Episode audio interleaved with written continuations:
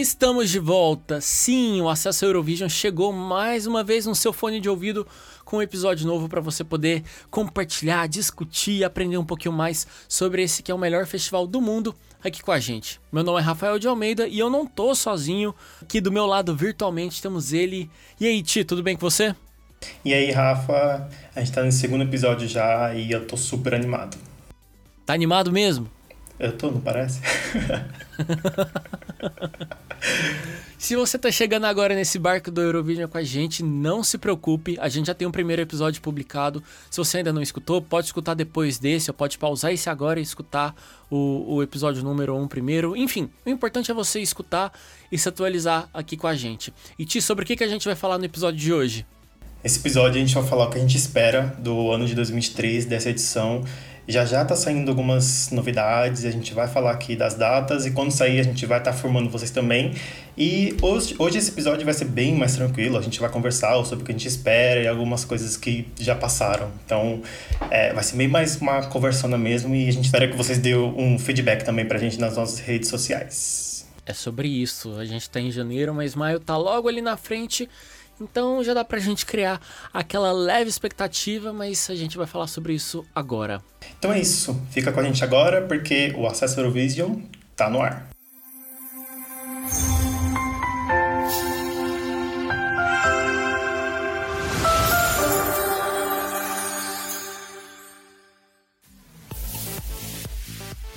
Amigo, uh, a gente sabe que janeiro chegou com tudo, a gente já começa a nutrir aquela ansiedade para saber como vai ser o festival nesse ano tal.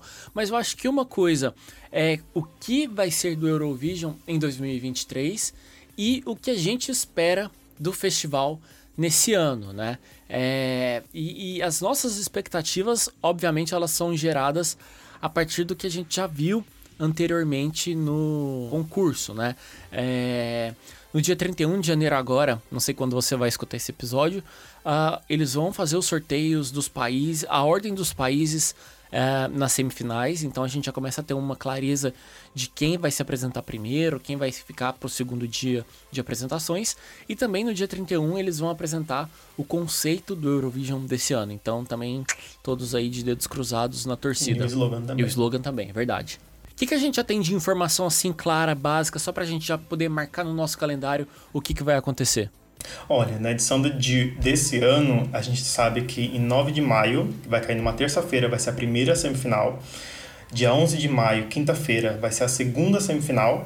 E a grande final vai ser dia 13 de maio, no sábado. Então, já marquem no calendário de vocês para a gente sabe que sempre a final vai cair numa tarde, então reserve o dia de vocês para assistir esse esse festival, que ela é muito legal assistir ao vivo, se se derem assista na casa de algum amigo, que vai ser bem legal, mesmo que ele não conheça. Com uma cervejinha. Exato é, apresente um festival para eles, fique o dia inteiro assistindo vídeo no YouTube sobre o, os shows, porque não tem como uma pessoa assistir aquilo e não gostar, sabe? Ainda mais sendo um parâmetro estadunidense, então não tem como a pessoa não gostar. Amigo, quando você vai na casa do, de alguma. Você vai na casa de alguma outra pessoa que tem aquele, aquele rolezinho social, né? Ah, tem um vinhozinho, tem um petisco, coloca vídeo no YouTube e tal. Você também fala um. Opa, peraí, deixa eu colocar aqui. Deixa eu colocar um fuego aqui para vocês conhecerem o que é o Eurovision. Você também faz isso? Eu sempre falo, deixa eu mostrar para vocês o que é performance de verdade. Porque não tem, cara, assim, eu sou bem suspeito para falar porque, é, como eu sou designer, eu fico observando cada segundo da apresentação. E você consegue ver e prestar atenção no jogo de câmera que é extremamente detalhado, sabe? Óbvio que tem um ensaio, eles fazem isso, cada segundo dali é pensado. Um não, né? Milhões de ensaios. Exato. É, é ensaio e repetição, repetição, repetição. Porque eles fazem isso, além da, da primeira, segunda e a grande final, eles fazem isso bem antes também. Então, assim, cada segundo ali é pensado para esse, esse jogo de câmera é, nesse segundo vai para cá e para cá. Então, assim, a gente tem um parâmetro de, de, de performance de, Euro, de Eurovision que a gente não tem em nenhum outro lugar, sabe? Eu acho que o que se aproxima, eu acho que talvez seja até tão bom quanto, são as performances da Coreia, sabe? Ali sim é incrível, sabe? Performances estadunidenses, é bem difícil você achar uma coisa que é pensada cada segundo para ser uma, uma performance mesmo. Uma coisa que, por exemplo, nas, nas premiações, é, eu percebo que eles vão lá, ó, bora lá, vamos gravar. Então, até é, algumas coisas que acontecem no palco, eles trocam a câmera para a plateia e quando volta, tipo, não tá acontecendo o que precisava a, a, aparecer na televisão. Então acho que são algumas coisinhas assim que eles não pensam e o Eurovision assim dá de 10 a 0, sabe? Então, quem não conhece, cara, vão assistir as performances do Eurovision que são impecáveis. Eu sei que o Eurovision é um dos é um dos programas de TV mais difíceis de ser realizado porque são, sei lá, quatro horas ao vivo com inúmeros cortes de câmera, com um roteiro assim muito específico, porque são, sei lá, são 25 países se apresentando, cada país tem um, tem um, tem um adereço no palco, tem um efeito de câmera, tem um efeito que é colocado em tela, então é muito é muito louco essa essa logística. E aí você estava falando sobre essa comparação com as premiações americanas, é, o, o canal oficial do Eurovision tem feito algumas compilações de performances uh, icônicas. Então eles fizeram, por exemplo, uma playlist sequencial de, sei lá, 50 minutos, uma hora só de músicas românticas, de músicas uh, que falam sobre o orgulho LGBT.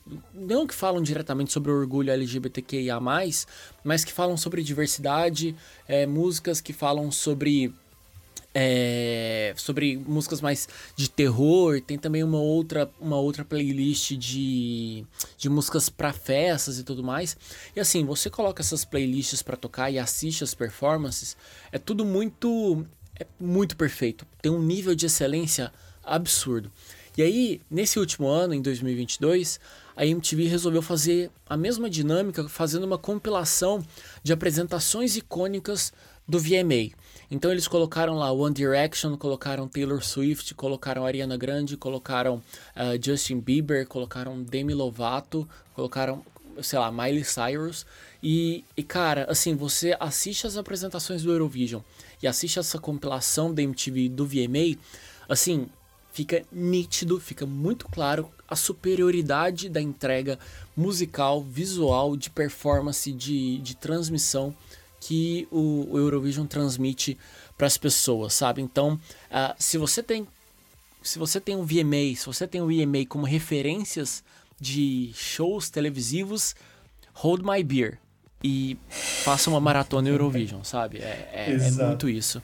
E acho bom a gente frisar que a gente não tá atacando hate nas premiações, até porque a gente é, é, a gente adora, a gente é cadelinha também da, das premiações, a gente sabe também o que o, a importância, o impacto que o pessoal teve, o que a, o que a Lady Gaga fez em Paparazzi, o que a Miley Cyrus fez sim, em sim. Weekend Star, a gente ama, ama, ama. A gente tá falando da qualidade da produção, né, do sabe, produto do, do... como um todo, né? Exato, exato. Não é, não é uma é, o que eles pegam e fazem. Eu acho que até a gente consegue já falar agora do American Song Contest. O que, que você acha? Eu não tenho muito o que falar, amigo. Assim, meu resumo é bem curto e grosso. Pode falar. Joga fora. Eu acho que é a melhor maneira, sabe? E, e, isso me deixa até um pouco com medo das versões que terão da, da América do Sul, da, da versão asiática, enfim. É, porque eu acho que tem um potencial muito grande de ser algo muito legal, sim, sim. mas também tem um potencial de ser um, um, um, um, pouco de mico. Se bem que também nos Estados Unidos eles fizeram entre os estados, né? Ficou fechadinho ali. Então foi mais Exato. um The Voice da vida para os caras. Uhum. E assim, eu quando foi anunciado, eu falei, caralho, vai ser agora e vai ser muito bom. Mas, é, como, como, como eu posso explicar? Assim, os Estados Unidos, eles têm uma mania de pegar algumas coisas que vêm de fora e fazer o produto deles, sabe? para poder vender e tal. Tanto é que, saindo um pouquinho da pauta, mas é, um exemplo que eu posso dar disso é um filme austríaco que eu, eu sempre gostei é Goodnight Mommy, não sei se você conhece, amigo. Não. Ele é um filme de terror psicológico, enfim. Ele não tem nem 10 anos. E o que, que os Estados Unidos fez? Eles pegaram é, o filme e eles vão fazer um reboot. Eu não sei se já lançou ou se ainda vai lançar agora em 2023. Eles vão lançar absolutamente o mesmo filme com o mesmo roteiro, só que na versão deles, sabe? Então é tudo isso é preguiça, sabe? E tanto é que foi é uma das críticas que o, o diretor de Parasita fez no Oscar é, é só colocar legenda. Vocês não tem que ter preguiça de, de, de ler legenda, sabe? Então, a, a minha crítica é, é que tudo eles querem fazer deles para poder monetizar lá e ganhar dinheiro. Óbvio que né, Hollywood gira em torno disso. Tem um, um filme também, uma trilogia, na verdade, de livros que eu li, que são de um autor sueco que faleceu, que virou adaptação para o cinema. Então tem a trilogia oficial uh, sueca e que fez tanto sucesso que os Estados Unidos falaram: não, opa, deixa eu, deixa eu fazer a minha versão. E eu acho que o legal do Eurovision, muita gente às vezes também não entende isso, é, é a chance da gente se conectar com com outras culturas, com outros estilos musicais, outros artistas que estão fora dessa, dessa bolha que a gente vive, que a gente consome, querendo ou não, todos os dias.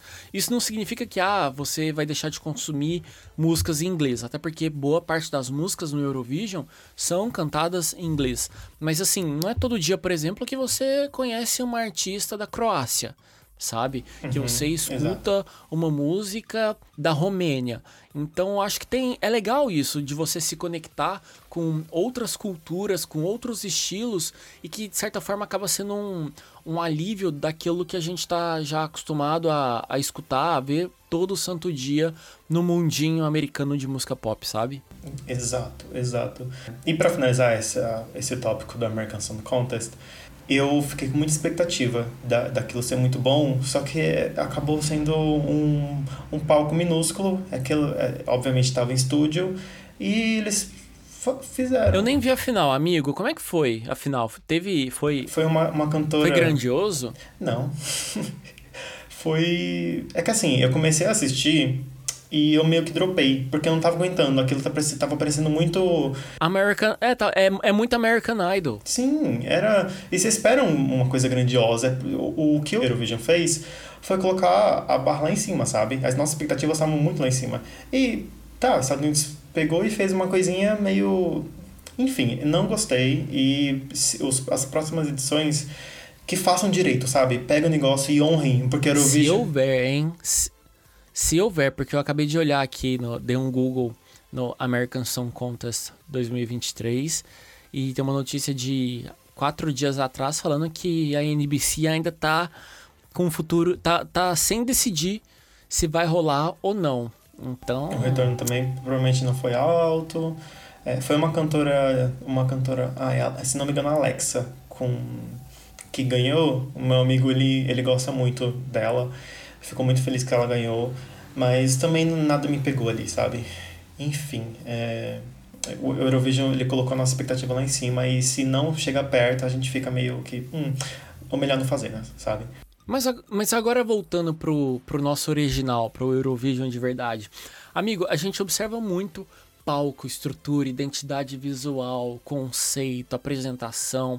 É, e, e, e para pensar o que a gente espera para 2023, a gente acaba voltando muito em referências, né? Se você pudesse pegar uma grande referência assim de conceito, de, de, de pacote completo, qual que foi, assim, na sua opinião, aquele que, aquele que se destaca que você fala, putz, poderia ser nessa linha? Cara, eu não consigo pensar em outra. É, eu também sou um pouquinho suspeito para falar, porque a edição de 2015 para mim foi perfeita do começo ao fim tanto incrível tanto incrível. O, o slogan deles tanto a abertura que teve a... foi o Building Bridges não exato, foi? Exato foi o Building Bridges. A, a Conchita ela entrou cantando ela entrou voando cara. Ela entrou voando ela foi fez incrível aquilo a, foi incrível.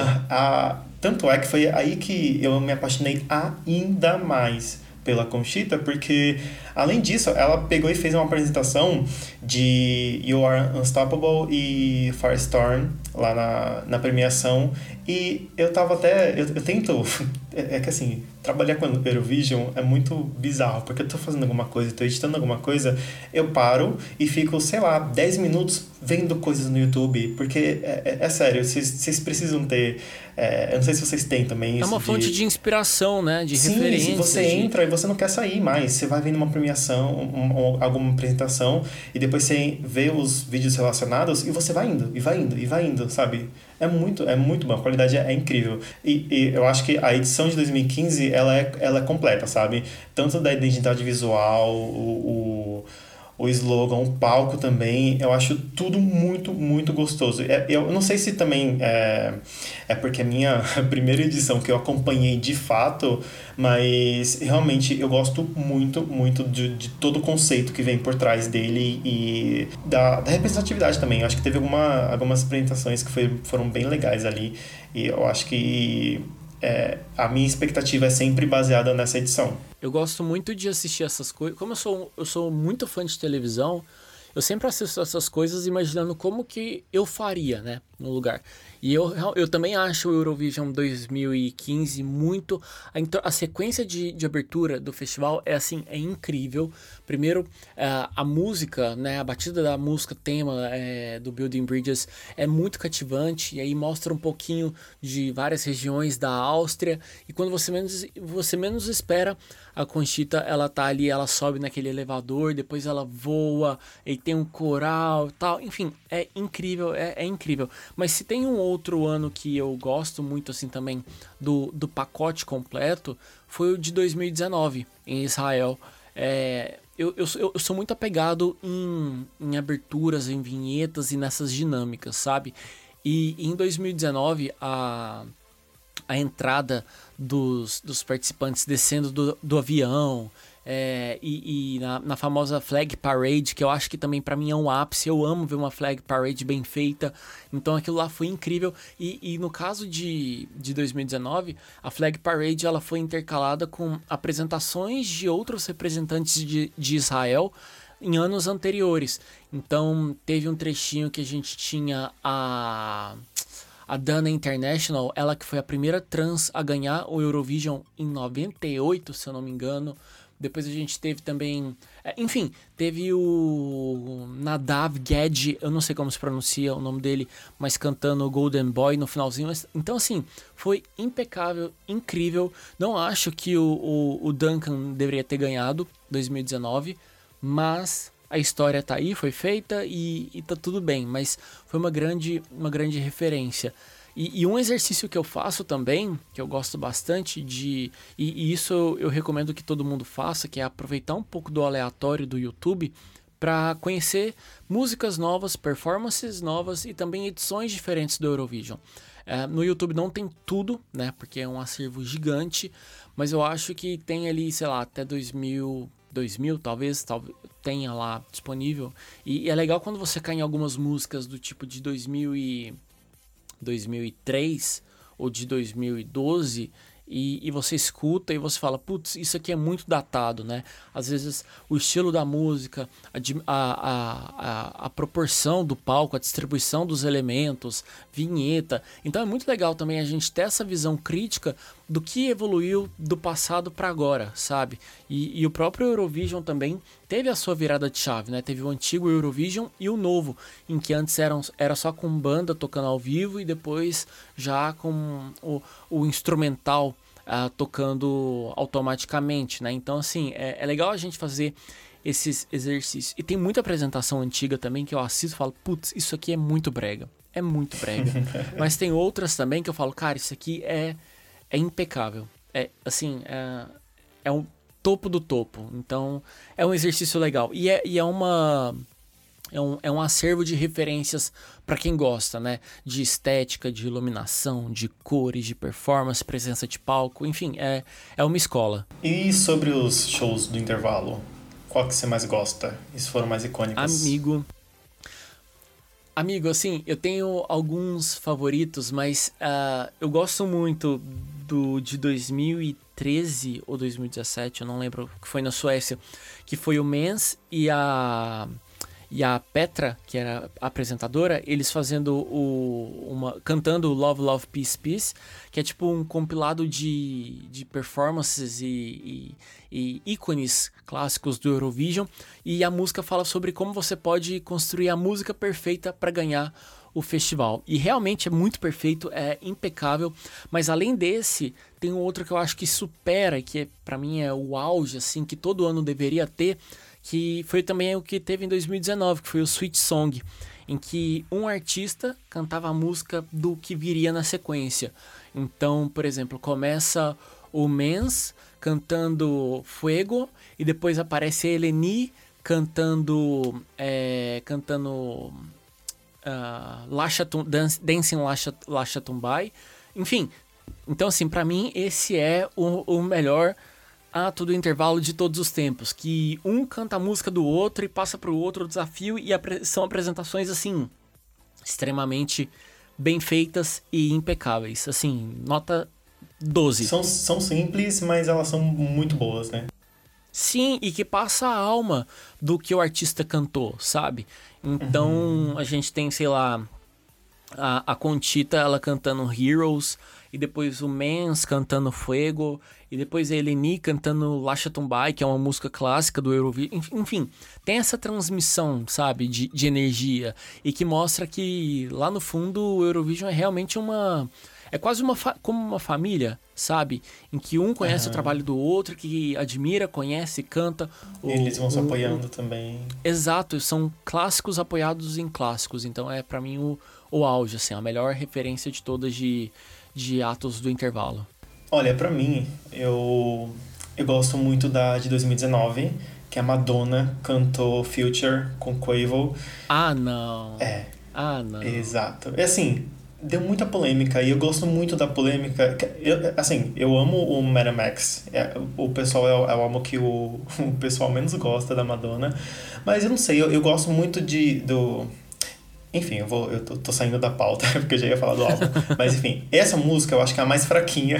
Acho que é a mais fraquinha do álbum, mas ela eu entendi porque a Madonna quis cantar ali e detalhe que óbvio que os, os produtores avisaram para ela ó, nada de política aqui só canta sua música e vai embora beleza ela falou tá bom ela entrou lá no palco e, e assim, eu, eu tava esperando muito. Caralho, a Madonna no show do intervalo, ela vai cantar uma música boa e nananana, ou então uma música icônica, não sei. Mas ela entrou cantando Future. E eu, hum, tá bom, vai, vamos, vamos ouvir.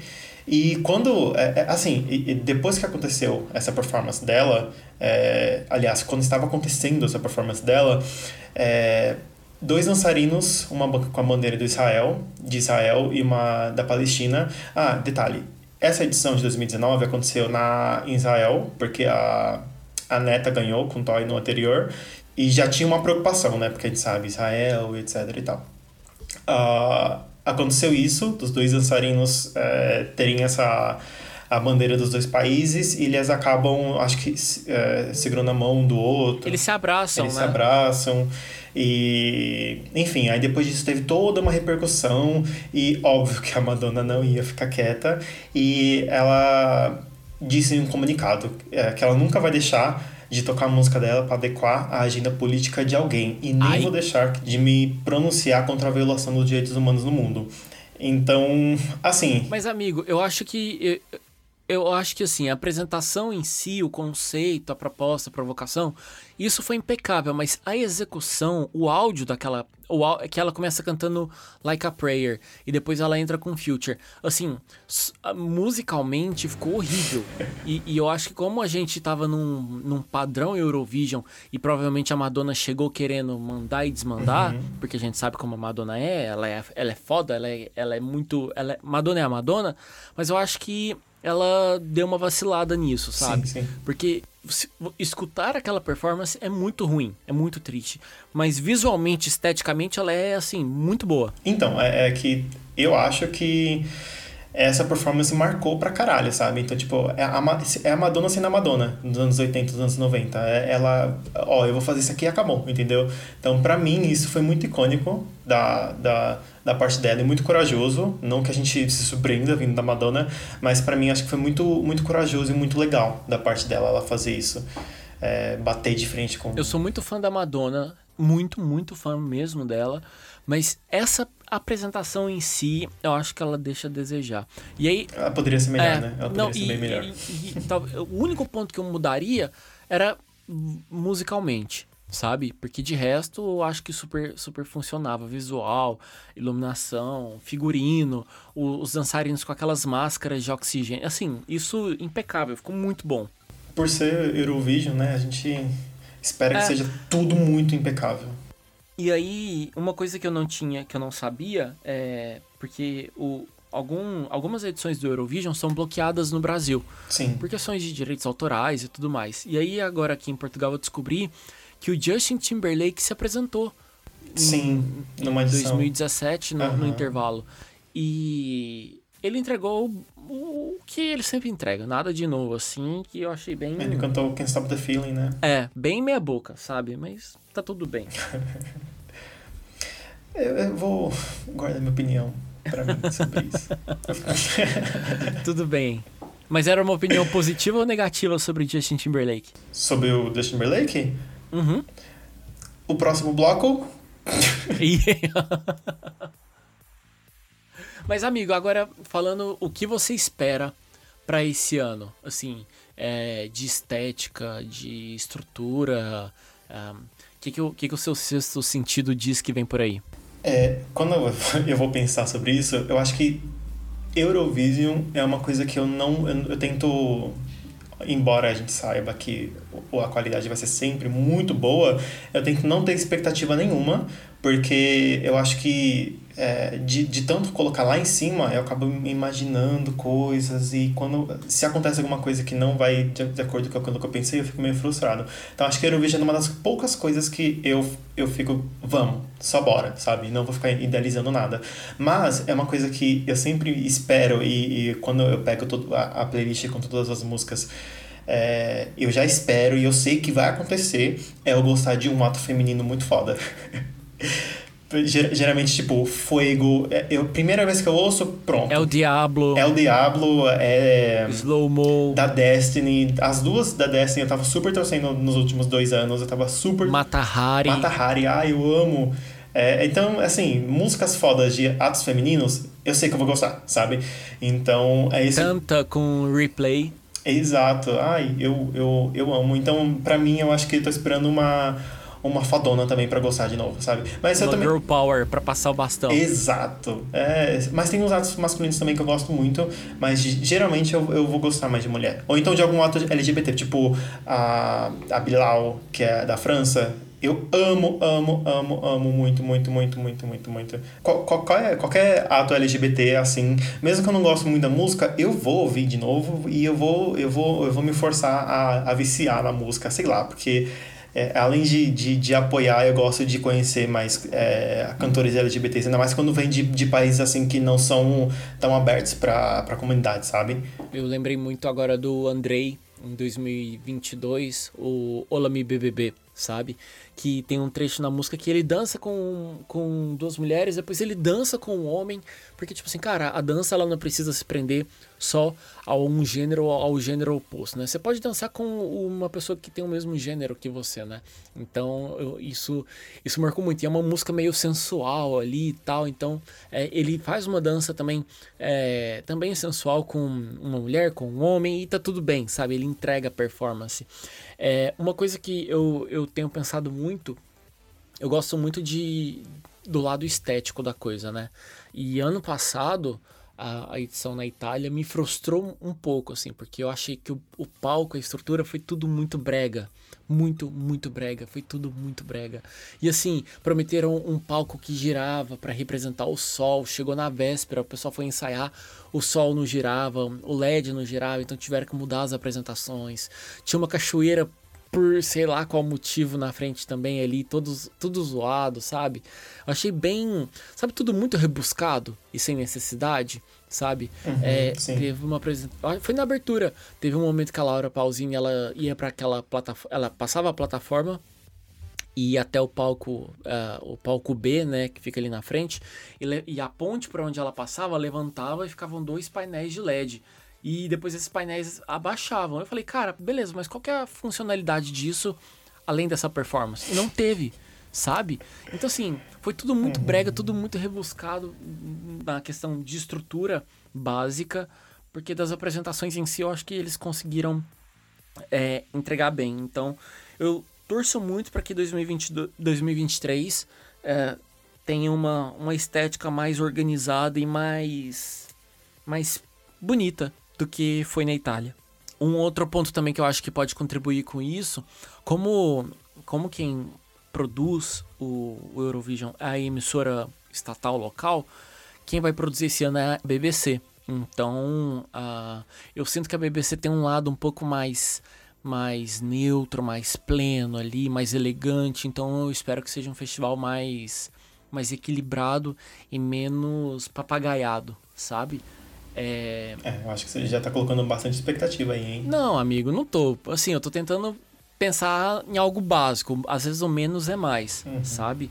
E aí, uma sim, outra coisa sim, que eu sim. penso também muito, que eu observo, por exemplo, a, a última edição do Eurovision, que teve como estrutura, que não teve LED no, na sua estrutura de palco, foi aqui em Portugal em 2018. Porque depois disso, todas tiveram um telão de LED no fundo, padrão.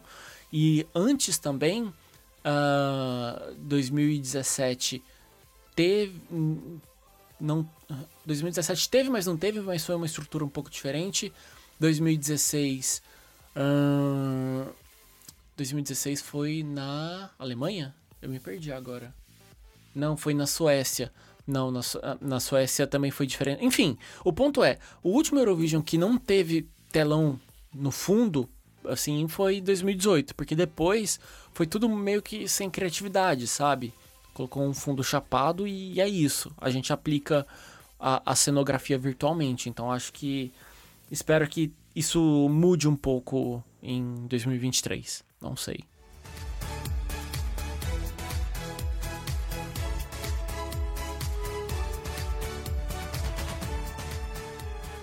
E agora a gente começa o quadro Meus 12 Pontos da Semana, uhum. é, que é basicamente a gente vai dar 12 pontos para uma apresentação da, de qualquer edição do Eurovision que a gente acha que valem esses 12 pontos. E os 12 pontos é porque a nota máxima de cada país é, ela, ela pode ser até 12 pontos. Então, você quer começar, Rafa? Tá bom. Nessa semana, os meus 12 pontos vão para uma, uma artista que para mim ela é clássica no Eurovision. Ela fez história e eu acompanhei também um pouquinho a carreira dela fora do festival e ela entrega o melhor da música pop grega, que é a Helena Paparizou. É, ela venceu o Eurovision de 2005 com My Number One. É uma apresentação que muita gente pode achar muito datada, pode achar tudo muito, às vezes até brega, mas a força, a intensidade e, e, e o, a qualidade musical, é, assim, para mim são 10 de 10. É, inclusive, My Number One, da, da Helena Paparizou, ela, ela compete no primeiro lugar aqui do Apple Music no meu celular com, com Doom Tech Tech, que eu comentei aqui na, no último episódio. Então, para mim, é assim, o, o auge do auge, uma briga assim de duelo de titãs, de divas titãs, sabe? É, é isso. Coloca um pedacinho aí de My Number One pra gente escutar. Canta aí um pedacinho. You are the one, you're my number one. We are the treasure that never have. You are the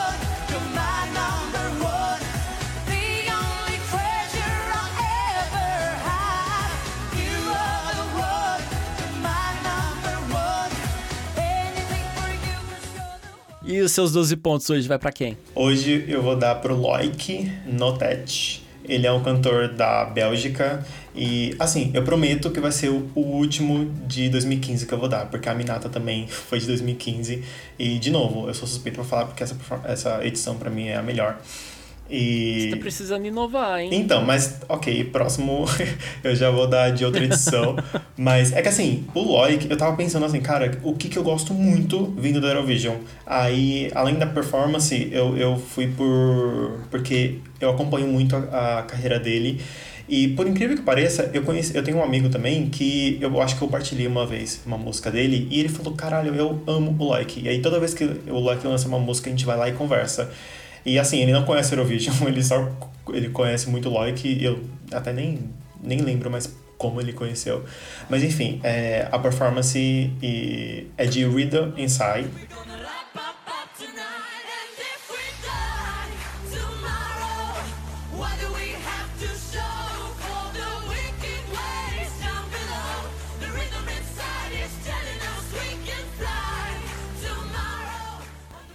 Essa performance ela é bem, bem teatral, ela é bem gostosinha de, de assistir. E nesse mesmo ano, o Loic ele viralizou, em 2015 no caso, ele viralizou com um vídeo cantando Chandelier da Cia.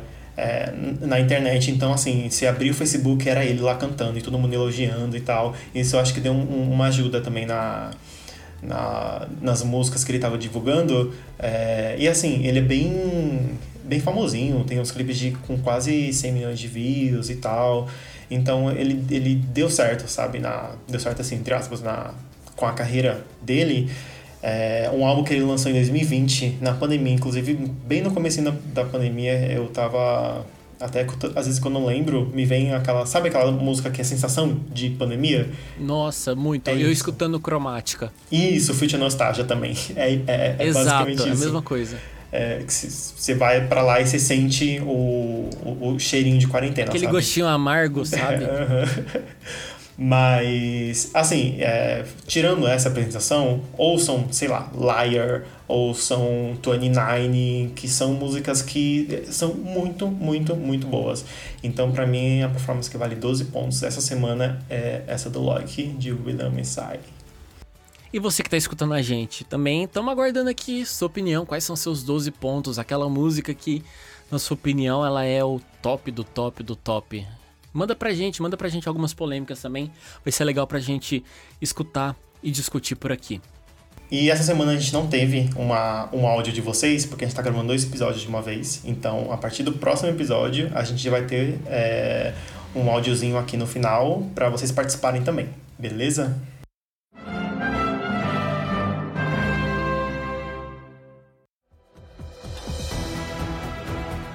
Chegamos ao fim de mais um episódio do Acesso Eurovision. Se você é, tem a sua opinião, por favor, dê pra gente. A gente tá no Twitter, que é Acesso ESC. É, no Instagram, Acesso Eurovision. Os links estão todos na descrição. Segue a gente também no Spotify. Dê 5 estrelinhas, por favor. Ou então na, na sua plataforma favorita. E compartilha a gente no, no seu Stories. Marca também a gente no, no Instagram. A gente vai ficar muito feliz de ver vocês compartilhando e curtindo o nosso projeto. É isso, e segue a gente também nas contas pessoais, pelo meu arroba, o arroba Rafael de Almeida no Twitter e no Instagram, e também o Tixgo, T-H-I-X-G-U. Isso. No Twitter também e no Instagram. Fechou por hoje? É isso, acho que temos.